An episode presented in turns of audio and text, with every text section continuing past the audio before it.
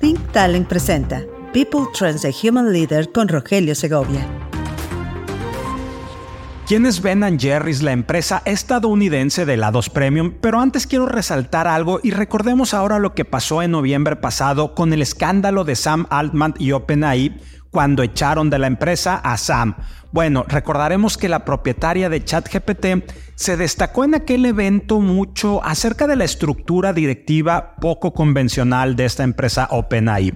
Una estructura que concedía a un pequeño grupo de personas completamente independientes de las operaciones principales del fabricante de ChatGPT el poder de destituir a sus líderes en nombre de garantizar una supervisión de su tecnología de inteligencia artificial centrada en la humanidad, sin la necesidad de la aprobación de sus inversores o de considerar a los empleados o incluso al propio director general. Bueno, este tipo de estructuras poco convencionales y visiones de negocios progresistas o contraculturales no son nuevas ni afortunadamente únicas. Hoy que vamos a hablar de Ben Jerry, la marca de helados super premium que revolucionó el helado estadounidense y que fue fundada por Ben Cohen y Jerry Greenfield en Vermont, Estados Unidos hace 46 años, tiene algo similar en esta perspectiva de negocio progresista, social o contrarrevolucionario.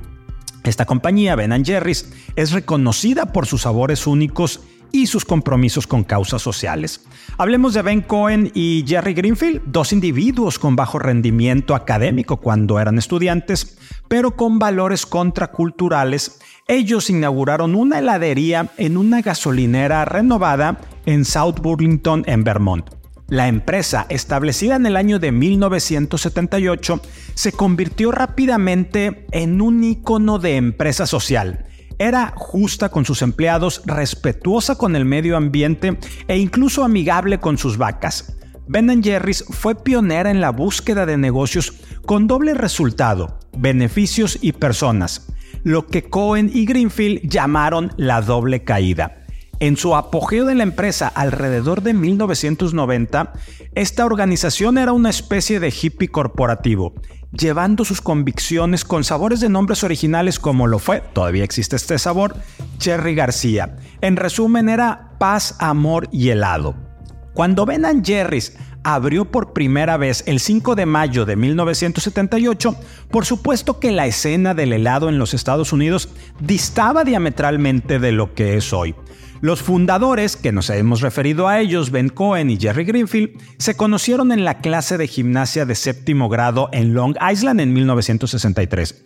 Si bien eran los dos niños más lentos de la clase, su encuentro marcó el inicio de una historia que cambiaría el sabor del helado estadounidense en los años siguientes y me atrevo a decir que el sabor del helado en gran parte del mundo. En ese momento, en aquel entonces, en los 70s, el mercado del helado super premium, que a menudo utiliza ingredientes naturales, tiene menos aire incorporado, lo que hace que el helado sea más denso, y un mayor contenido de grasa, estaba dominado por Hagen Dazs. Un helado con orígenes en el Bronx, en Nueva York, cuyo nombre fue elegido para dar la impresión de que tenía esta empresa Hagen Dazs un origen europeo, específicamente danés querían evocar una sensación de helado de alta calidad y lujo.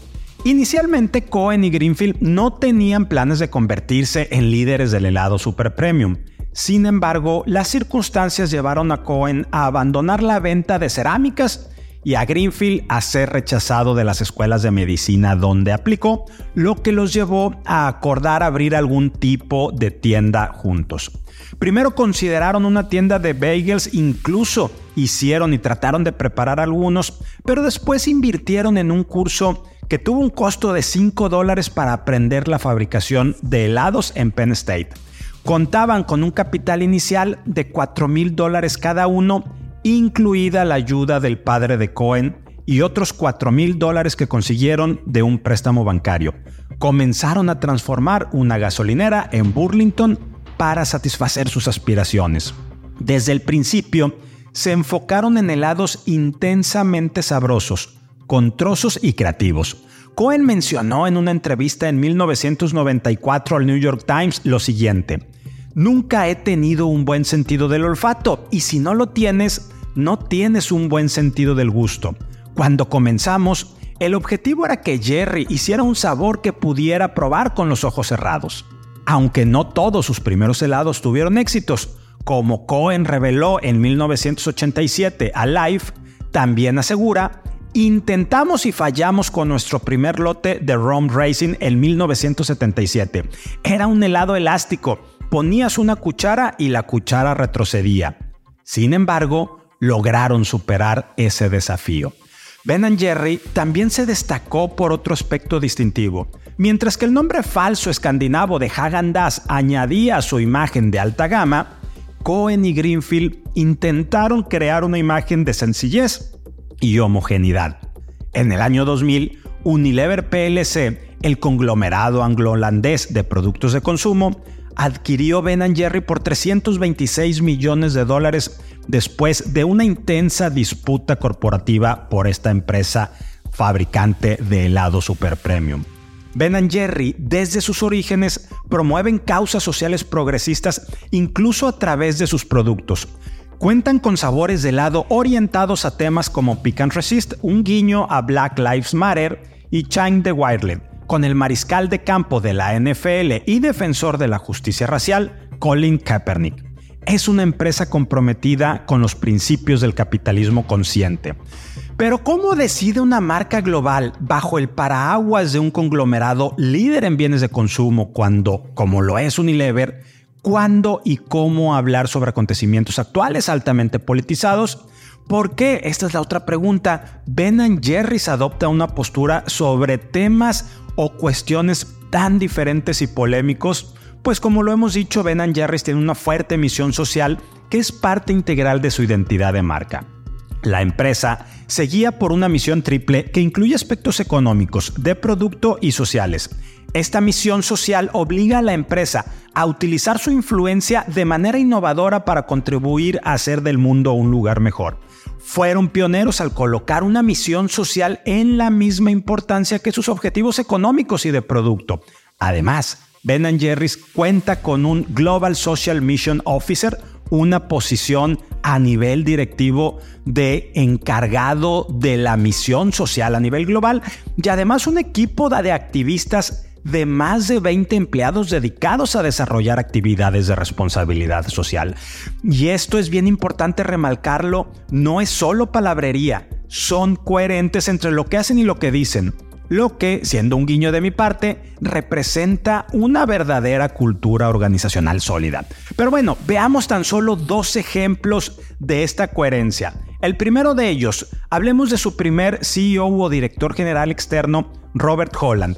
Holland renunció menos de dos años después de su nombramiento, a los 20 meses aproximadamente, porque fue incapaz de alinear una estrategia empresarial con las aspiraciones y valores de los propietarios. Cuando Holland inició la expansión internacional de la empresa de Ben Jerry's enfocándose en Francia, Ben Cohen obstaculizó el lanzamiento en aquel país y prohibieron cualquier tipo de publicidad debido a las pruebas que en aquel entonces, en los años 90, las pruebas nucleares que Francia estaba llevando a cabo en las Polinesias francesas. La presencia de Ben Jerry's en aquel país, según Holland, no era consistente con sus valores, cultura y principios. El otro caso más reciente también de este activismo social y contracultural de esta empresa fue en el año 2000 ya bajo la influencia y control de Unilever. De este conglomerado anglo-holandés de productos de consumo, decíamos que compró a Ben Jerry's por 326 millones de dólares. Unilever es la tercera empresa de bienes de consumo más grande del mundo y es descrita como una multinacional gigante claramente centrada en el resultado financiero. Esto provocó un estremecimiento y escalofríos en la comunidad empresarial socialmente responsable que veían a Ben Jerry's como una empresa distinta por este enfoque en el capitalismo social, en el capitalismo consciente. Decían en aquel entonces que la existencia de Ben Jerry desde finales de los 70 hasta el 2000 que lo compró Unilever tan solo fue un viaje que fue breve e inesperadamente maravilloso, pero que se terminó convirtiendo en un fastidio, decían los críticos de aquel entonces, porque iba a pertenecer ahora a un conglomerado que buscaba exclusivamente las, los beneficios económicos. Entonces, este pensaban en aquel entonces la gente que criticaba esta unión que era el fin de Ben Jerry's como una empresa socialmente responsable con esta cultura tan arraigada en defender causas que ellos consideran justas. Y de hecho es importante destacar lo que dijo Greenfield, uno de los fundadores, que tuvieron que vender porque dijo, y cito textualmente, Éramos una empresa pública y la responsabilidad principal de la junta directiva es el interés de los accionistas. No se trataba de Unilever. No queríamos que nadie nos comprara. Y aunque Unilever controlaba los aspectos financieros y la mayoría de los aspectos operativos de Ben Jerry's, la filial tenía su propia junta directiva independiente. Es decir, cuando Ben Jerry's inicia este proceso de venta, que déjame decirte que también se debió por un comentario inapropiado o indiscreto que en aquel entonces eh, Ben hizo, eh, Ben Cohen hizo al New York Times en una entrevista donde estaba defendiendo la empresa y se estaba inclinando por uno de los compradores y lo quería manejar en ese sentido, pero los abogados le dijeron a Ben Cohen, eres una empresa pública y por lo tanto tienes que entrar a un proceso de licitación porque si no vas a tener responsabilidades legales. Pero lo que Unilever ofreció, aparte definitivamente de mucho más dinero que los otros postores, entre los cuales por cierto estaba Nestlé, lo que ofreció Unilever fue que Ben Jerry's tuviera su propia junta directiva independiente para ayudar a proporcionar liderazgo para la misión social y la integridad de la marca Ben Jerry's. La nueva junta, por supuesto que incluía a los fundadores Cohen y Greenfield y sus miembros, no Unilever, era quien nombraba a los sucesores. Además, esta filial tenía el derecho a demandar a Unilever a costa de Unilever por cualquier incumplimiento del acuerdo de fusión entre estas dos empresas. Pero, ¿qué pasó después de esto? Bueno, te cuento que en el 2021, quien era el presidente del Consejo de Administración de Ben Jerry's de la Junta Directiva, Mittal y otros miembros de la junta de esta empresa adoptaron una postura sobre el conflicto palestino-israelí, lo que llevó a Ben Jerry's a que enfrentara un conflicto legal con Unilever cuando la junta directiva anunció la interrupción de las ventas en los territorios ocupados por Israel. Unilever, por este acuerdo de fusión, inicialmente aceptó la medida de la junta directiva de Ben Jerry, pero cuando intentó revertirla, porque obviamente tuvo repercusiones comerciales y de marca, Ben Jerry's demandó alegando que violaba el acuerdo de fusión del año 2000 que otorgaba a la Junta voz sobre la misión social. Unilever argumentó que la decisión de la Junta de Ben Jerry's dañó las marcas y demandó a, a, Ben Jerry's por violación del acuerdo. Mientras las tensiones crecían, Ben Jerry fue blanco de críticas y boicots en varios estados de los Estados Unidos por leyes anti-boicot que prohíben eh, tener estos actos o estas decisiones en contra de Israel. Hoy en día, febrero de 2024, la junta directiva de Ben Jerry's opera de manera independiente de su propietaria Unilever. Es también importante resaltar que las ventas de Unilever, que tiene marcas como Dove, Nor, Lipton, Eggs y Hellmann's, se están resintiendo a nivel mundial por estos temas de activismo social de Ben Jerry. La junta directiva, para poner en contexto cómo sigue este tema, de Ben Jerry's pidió el pasado mes de enero de este 2024 un alto al fuego permanente en Gaza. E incluso la marca anunció en julio de 2021 que dejaría de vender en Cisjordania y partes de Jerusalén del Este sus productos alegando que vender helados en los territorios palestinos ocupados era incoherente con sus valores. Unilever y Ben Jerry's siguen inmensos en un acalorado conflicto legal debido precisamente a este tipo de diferencias filosóficas, entre ellas la del conflicto palestino-israelí. Este es un caso raro en el que una empresa matriz es demandada por su propia filial y también resalta para bien o para mal, y más allá de estos temas políticos o el tipo de causas que Ben Jerry's pueda estar defendiendo, de las cuales podemos o no coincidir o estar de acuerdo, refleja cómo una organización, más allá del resultado económico, puede mantener los valores de los fundadores y aparte ser coherente en su actuar.